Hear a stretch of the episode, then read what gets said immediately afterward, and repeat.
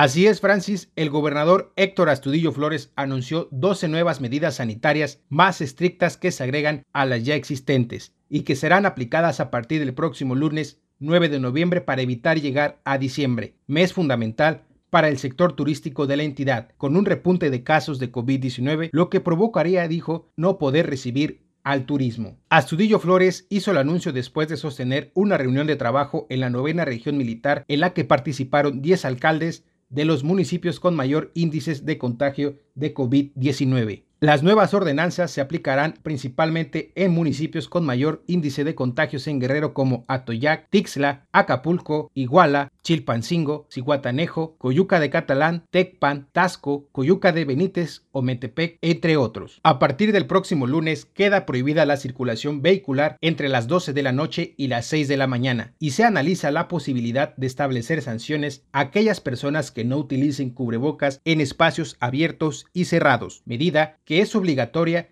pero que hasta el momento no se sanciona a quien no la obedece. Entre las nuevas disposiciones se solicita que en los hoteles y restaurantes se insiste en que se respete las medidas sanitarias, especialmente el uso de cubrebocas y se mantiene el aforo de 50% de ocupación. En los cines, la última función deberá concluir a las 23 horas y los gimnasios deben suspender actividades. Actualmente Guerrero se encuentra en color naranja en el semáforo de emergencia sanitaria y así permanecerá a partir del próximo 9 de noviembre. Mi reporte.